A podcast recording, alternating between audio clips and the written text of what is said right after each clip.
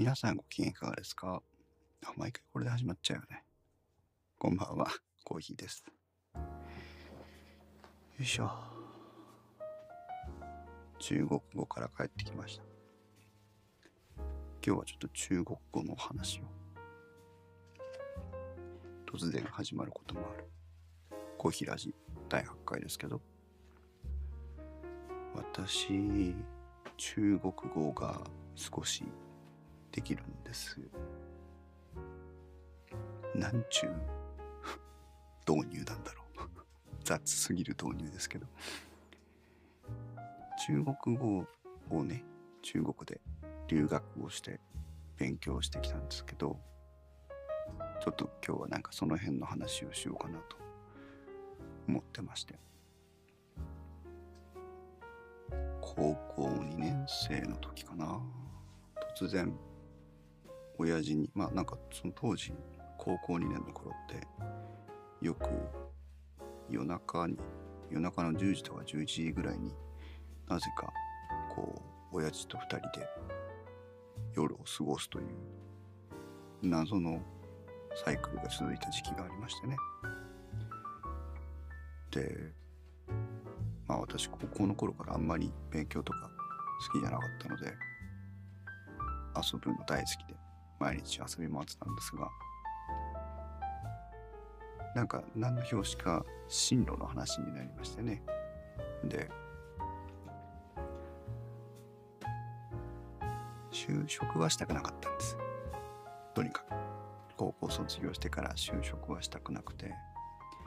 だけどまあ大学に行く専門学校とかもねあんまり考えてなくて。大学に行こうと思ってたんですけどでも別に何か勉強したいことがあるわけではないのね。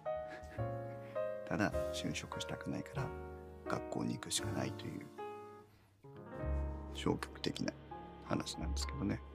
でまあお見通しだったんでしょうね今考えるとね、まあ、どうすんの？みたいな話で。で中国行ってみない？みたいな。唐突に。親父から。でへって話ですよね。いやアメリカ行ってみないって言うならわかるけど中国行ってみないって何よ。行くわけないでしょ。っていう話で。でなんで中国行ってみないなんていう話が突然出てきたかっていうのも一応理由があるんですけどうちの親父は昔からなんか三蔵法師が好きだったらしくて中国のね生徒というところから。ん？西安か。出発していくわけですけど。その三串好きが高じて中国のことを結構勉強したいと本人が思ってたらしくて。それで中国語の勉強とかを本人はしてたんです。それがまず一つ。それからあの私の母親が勤めてた会社の当時社長さん会長さんが結構中国に入れ込んでる人でこれから中国の時代だからもう20年も前の話ですよ中国の時代だから中国と日本の架け橋になる人材を育成しなきゃいけないんだっていうことを言っててで中国のとある大学と契約をしていわゆるなんかこう交換留学制度みたいなのを作っちゃった人なんですよ。でその日本から人材を送り出すという側にある立場の人がうちの母親の、まあ、勤めてた会社の社長なり会長なりだったっていうこのまあ2つ目の理由があって中国ならあそれほど難なく行かせられるという条件が整ってたのね。父親としては中国に行かせて中国の勉強をしたい。あわよくば自分も中国に行きたい。母親としてはまあ大学どこだっていいけど日本で遊ばせるよりは中国の方が良さそうだみたいな。そういうおそらくそういう打算があったんでしょう。で高校2年のいつ頃か忘れましたけど中国行ってみないって言われてから嫌ですということを 言い続けて数ヶ月。父親と夜コーヒー飲みながら、まあ、なんかいろんな話をしてみてはたまに中国の話になり中国行かない？嫌ですっていうのを繰り返すと。でもねどれぐらい経ったかな？何ヶ月か粘られましたよ当然。でもね結局私も中国行きたくないって言ったって何かしたいわけじゃないので勉強何かこう専門こういう勉強をしたいとかっていうことがあるわけでもなし。でまあいいかそこまで言われたらっていうそういうノリで中国に行くことをまあ諦めたというかね。あの中国に行かないことを諦めたって言えばいいのかな。いう感じです。それで中国に行くことにしてでもそれを決めたのが高校2年の終わりぐらいですよ。だからもう今進路だなんだという周りのみんなが騒ぎ始める頃にはもう中国行きますって決めちゃったわけ。だからね学校の先生がえらいやりにくかったような気がする。センター試験とか受けなかったですから。中国行くのになんでセンター試験受けなきゃいけないんですかっつって。センター試験受けませんでしたからね。当時の学年主任の先生女の先生でしたけど相当多分私のことをね煙たがってたはずです。それでまあ3年生を過ごしてたんですけど、まあ、中国に行くってことを心に決めていたからといって中国語の勉強をするわけでもなくただただ3年生の時はなんとなく楽しく過ごした。まあその時はあの私放送部をやってたので放送部の活動を一生懸命楽しんでたという形になるんですけど。でまあ高校も卒業して。で向こうの大学は9月ですから学期の始まりが。だから卒業してからまあ8月過ぎまでアルバイトしたりして過ごして。で中国に留学。したと四川省のね重慶市というとこなんです。今はもう四川省じゃなくて独立してますけど。ワールドカップサッカーとかあったとこですよね。もう当時はものすごい田舎で、うん、こんなところに来ちゃったんだと思ってねものすごくね後悔に打ちひしがれましたね最初はね。しかもあの日本人が私たちしかいないところで。でまあ一学年に5人ぐらいいたんですけど。だからまあでは私たち3期生かな。なのでえっ、ー、と合わせて15人。後輩が入ってきてからもうちょっと増えましたけど。でも1クラス5人で中国語なんかも麻婆豆腐とか ER 算数ぐらいしか知らないわけです私は。そのまま中国に行って一発目の授業から中国語オンリー。まあ、こっちは日本人いますけど45人いましたけど。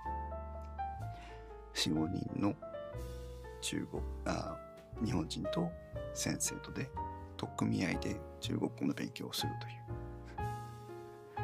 う。そういう4年間を過ごしてきました。まあねあの中国に行っても勉強は好きじゃなかったのでどちらかといえばなんか遅刻しがち。宿題忘れがち？そんなダメ学生でしたけどね。でも4年言いましてね。先生たちにはえらい可愛がってもらって。バカな犬ほど可愛いみたいな。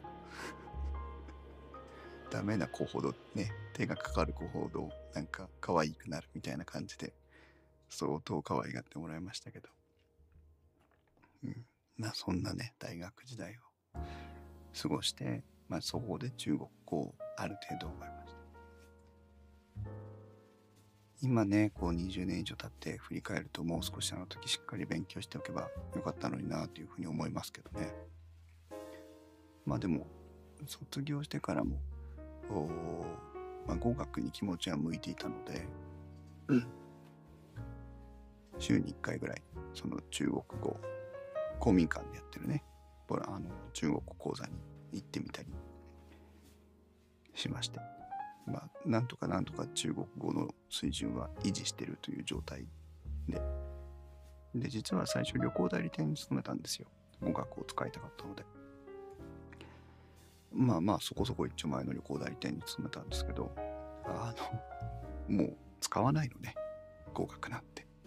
現地に行けば現地のガイドさんがいるし、そもそもだって、旅行の手配も全部日本語でできるわけですから、ああ、旅行代理店に入っても合格なんて使わないんだと思って。で、最終的には転職をしましたけど。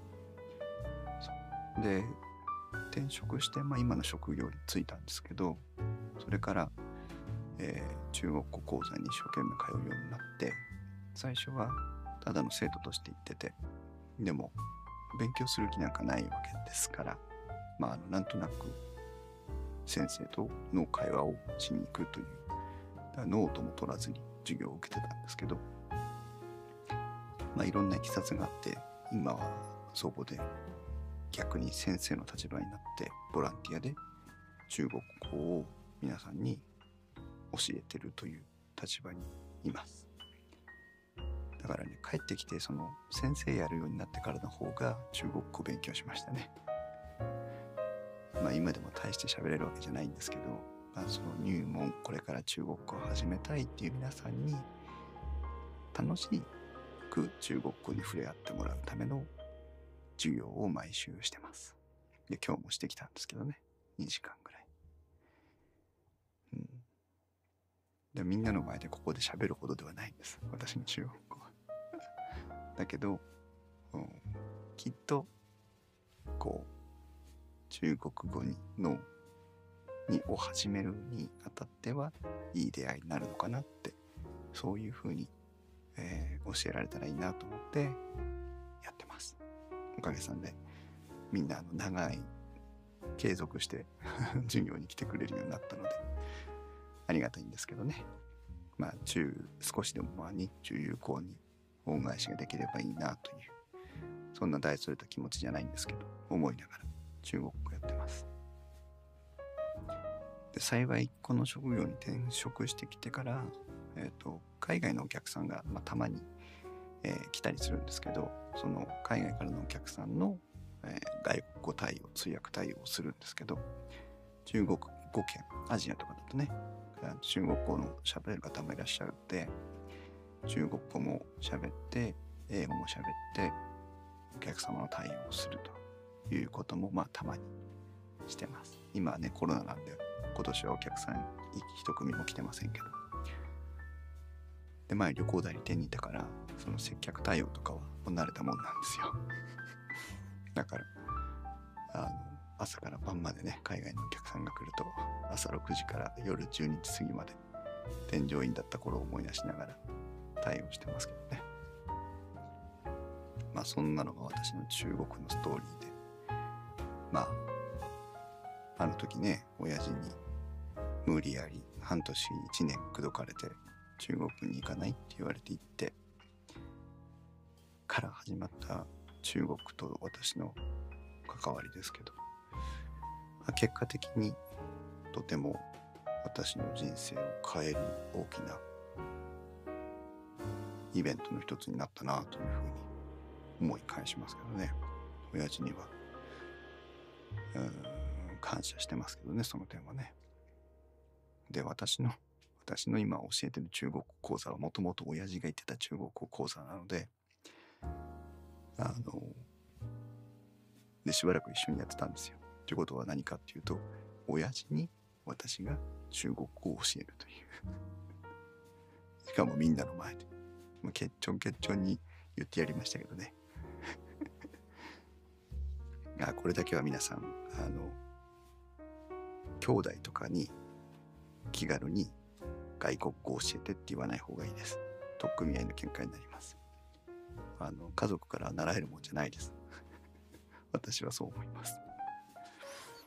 それでまあ中国語はそんなもんなんですが実は、まあ、英語も多少できるようになりましてねこの海外からのお客さんが来て英語で対応してると、あなたは中英語はどこで勉強したの？って必ず言われるんですよ。ほぼ十中八九言われます。で、その話を聞かれると必ず私は高校を卒業して中国の大学に行ってねっていう話をするんですよ。そうするともうほぼ皆さんが、ああ、チロニーさんいらっしゃい。いらっしゃいませ。今日は中国語と英語のお話をちょっとしてます。私のね。で、その英語の、英語、 English というスピーカーのお客さんが来て、あなた、英語どこで勉強したの？って言われると、中国に行ってねって説明をするんですけど、みんながみんな、お、おうっていうわけですね。英語はどこで勉強したの？って言ったのになんで、中国語か、中国の話から始まるの？って。チルニーさん、コーヒーさん、英語も中国語も堪能でいらっしゃるって言っていただいてますけど、ありがとうございます。堪能ではないです。喋りますけどね、堪能ではないです。で、その中国にいた時に、アメリカのミネソタ州の大学から、毎年半年間かな、交換留学生が来てて、同じ寮に住んでたんです。で、彼らが断りもしないで私の部屋に入ってくるんですよ。隣の部屋のことがね、うんガチャッと入ってきて、まあガチャッとってことはない、ドア開いてる時に入ってきて、私がたまたまジャズかなんか聴いてたら、ああ、いい音楽ね、とかって言って入ってくるわけです。まだ向こうもね、二十歳やそこいらの若い子たちなんですけど、で、隣の部屋に、上の階に下の階に、ミネソタから来たアメリカ人がいっぱい住んでるわけ。中国語を勉強しに行ってるわけですよ。で、私は面白がって、その隣の子たちに、あの、ちょっかいを出しに行くんですけど、私も英語なんかも本当に This is a pen だったので、わかんない。で、たまたま友達か誰かがくれた、えっ、と、英会話の例文集みたいな、旅行英会話みたいな本があって、それがね、有名な本なんですけど、変なことばっかり書いてあるの。私は昨日から下痢で、あの、お腹が止まりませんみたいな例文が書いてあるんですよ。で、これ面白いねっつって、あの、通じるかどうか試しに行ってみようぜって言ってね。あ、チロニさん、そう。やはりそういう環境に身を置くのが一番なんですよね。そうですね。言語環境に身を置くっていうのが一番やっぱり外国語は強いと思います。で、その例文集を片手に隣の部屋に行って、私は昨日からひどい下痢でトイレから出れませんってこう英語で読むわけ。そうすると、向こうの人たちはなんでこいつは突然そんなこと言ってくるんだっつって大爆笑するわけですよ。まあね、同じ高校生だからもう沸点が低すぎるんだけど、あの、大学生ね、沸点が低いので。で、あ、これ通じたと思ったら、その例文をちょっと変えて読んでみたりっていうのを繰り返して、もうほんと体当たりで、英語勉強。だから中国語よりも英語の勉強の方がひどかったです。寮の中を歩いてると、アメリカ人が私の顔を見るなり、Hey, what's up? って言ってくるわけですよ。What's up? ってなんだろうっていう。What's up? ならまだいいですよ。What's up? くらいしか聞こえないわけですから。でどうやら What's up? っていうのは、顔を見た時に言ってるんだなと。挨拶なんだろう。じゃあ今度 What's up? って言ってみようと。Hey, what's up? ってね。そこ、もう、ほんとそれ。毎日それをやってた。で、半年して彼女たちが帰るわけですよ。で、ああ、帰ったねって、静かになったね。本当に静かになるんですけど、静かになったねって言って半年過ごすと、次の学年の子たちがまた来るわけ。で、あ、またアメリカ人来たねって喋ってたら、コンコンコンと、うちのドアをノックする。同じ部屋に住んでたんですけど、ノックをするんですね、誰かがね。で、ガチャッと開けるとアメリカ人がいるんです。で、You must be coffee みたいな。あなたコーヒーさんよねみたいにして入ってくるんですよ。誰から聞いたのっていう。まずそこからね。Hey, you must be coffee.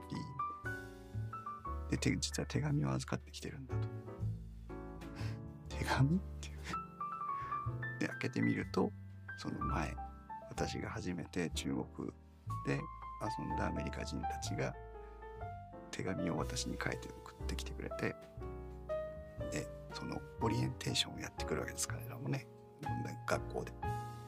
そこで困った時はコーヒーに聞けというレクチャーを受けてくるというね衝撃の。でなんか「あお前の顔ビデオで見てよ」みたいなことを言われるんです。全員が全員困ったらコーヒーに聞けみたいなことを言われてくるという。まあ2年目。3年目4年目と同じことを繰り返してなぜかその大学では4年間、まあ、あの引率の先生たちが一緒に来るんですけど引率の先生プラス私みたいな構図が勝手に作られていて毎年その前の学年の子たちから次の学年よろしくねって言われるっていう。そう困った時はコーヒーに聞けですよチルニーさん。だって来るんだぜだって。到着初日にノックしてくるんだよ。でコーヒーだねって来るんだぜ。びっくりしちゃうよね。でもだからそれで毎年揉まれてそうまさに申し送りです。揉まれてで英語はもうそこでしか勉強してない。で彼らとのコミュニケーションを取るために英語を勉強した。辞書を引き引き。例文集を使いながらあとは日常生活であこういうふうに言うんだなっていうのをただ見て覚えたという。で見て覚えたやつを調べてみるとあスラングなんだみたいな。めちゃくちゃそのなんていうの？カレッジイングリッシュっていうんですか？F ワードとかいっぱい使う言葉をねピーってやつね。を覚えて。後から直すの大変でしたよ。そんなことはもう大学生しか言わないっていうのをね後から知りましてね。みんな言ってんのかと思ったら言わないんだもんね。恥ずかしがっちゃって。大変だった。で中国で4年間その中国語と英語を勉強してで卒業した後でせっかくだからっていうんで、えーと、アメリカに留学することにしましてそこまでの関係性がミネソタにあるにもかかわらずサンフランシスコにあったかいところがいいというのでサンフランシスコに行きまして半年間かなサンフランシスコで英語をまあもう一回今度はあの語学学校に入ってやり直すというでも生実家聞けるもんで入なんていうの？入校テスト。その語学学校に入る時のテストの時に一番上のクラスに入っちゃってでも聞けるんだけど喋れないんですよ。正しい英語は。でうちの学校のそのうちの一番レベル10だったんですけどレベル10のところの先生たちはもう外国人とはいえきちんと英語喋れる人たちのクラスだから。でものすごい怖い先生がいて。でそこに行って喋るんですよ。喋るとねものすごい顔して怒られるの。そう。そうそうそう。チルミンさんわかるよね。そう聞けるけど話すのは違うさ。でなんていうの？私の英語がどうだったかっていうと he, his, him みたいなやつを使い分けられない英語です当時。have と has の使い方がわかんないみたいな。そういうのを全く関係なしに話を組み立てる英語だったので本当だから聞く人が聞くとものすごい気持ち悪いわけで ま今でもそうなんですけど。でまあでもそこでレベル10に入れてもらって結局一回も下がらなかったんですけど。まあ裏付けを取っていけばいいだけの状態だったのであここはこうやって言っちゃダメなんだなとかこれはこうやって言ったら怒られるんだなっていうので直すための半年だった。まあそこもねせめて1年いればもっともっと使える英語になったんだろうなとは思いますけど、まあ、とにかくブロークンながらえあの聞けるし喋れる英語になったかなという。なのであれです。あの翻訳の必要がない限り聞き取るのはね結構聞き取れるんですよ。でもそれを日本語に直そうと思うとねダメな不思議な中途半端にそれこそほら留学組でねゆうすけさんとかつるちゃんさんとかあと実際海外に行ってるあやほさんとかあのこの前のインターナショナルポッドキャストデーの時にはねいっぱい同時通訳の人が出てきてくれましたけど彼らになんか遠く及ばないんですがでも仕事でも使い20人30人とアメリカ人が来たやつをまとめてとにかく通訳してとにかく楽しませていい思い出持って帰ってもらうっていうので今でも外国を使ってます。ちの娘は半年リトラリトアニアへ交換留学して英語はそれなりにマスターして帰ってきました。リトアニア。いいね。すごいね。そういうとこ行ってみ行ってみたい。ね。まあでも私の中国語と英語の出会いが良かったのはテストの点数とかね試験資格試験を取るとかねそういうことからはちょっと結果的に一線を引けてたから良かったかなって気がします。中国については不良学生だったのでテストが低くて怒られてたけどあんまり気にしなかっただし英語についてはもう本当に本当に体当たりで英語に触れてたので。だからスイッチが入ると各言語で考えて各言語で話せるぐらいにはなってるので。英語で話してる時は英語で考えてるし英語で聞いてるし。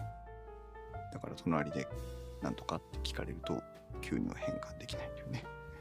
もうもうもう一歩足りないっていうあれですけど。うん。で一番面白かった笑い話がね私アメリカ人の先生たちのお手伝いでちょっとね寮のあの管理人のおじさんと喧嘩をしたいというふうに言われて、まあ、文句があってねサービスで。ちょっとそれ通訳してくれよと言われてアメリカ人の英語を聞いて中国人に中国語で変換して話してあのやんやんとやり合うわけです。でおじさんも言い返してくるやつを英語に直してわーって喋るわけ。で私日本人なんだけどアメリカ人と中国人の間になって喧嘩をするわけですよ。で後輩がやってきて「コーヒー先輩何やってんすか?」って俺に聞くのね。で聞いた時に一生懸命「いやここでさこうでさこうでさ」っていう話をその子にするんだけどポカーンとしててなんでこの子ポカンとしてんのかな？と思ったら一生懸命英語でその子に説明してたっていうね。そう。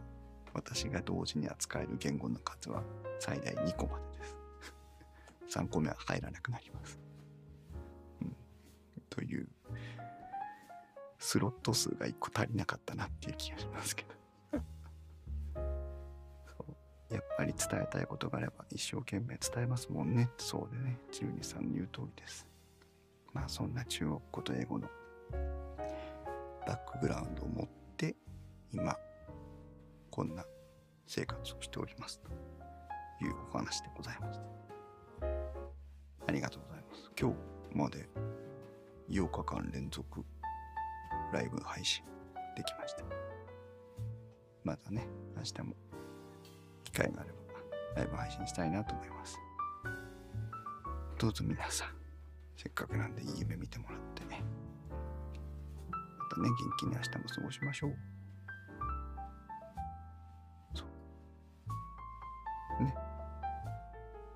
よくアメリカ人と一緒にいた頃夜寝るときはスイートドリームスっていい夢をというね甘い夢を見てねということを言ってお互いに別れてたんですけど皆さんも何か甘い夢を見てください。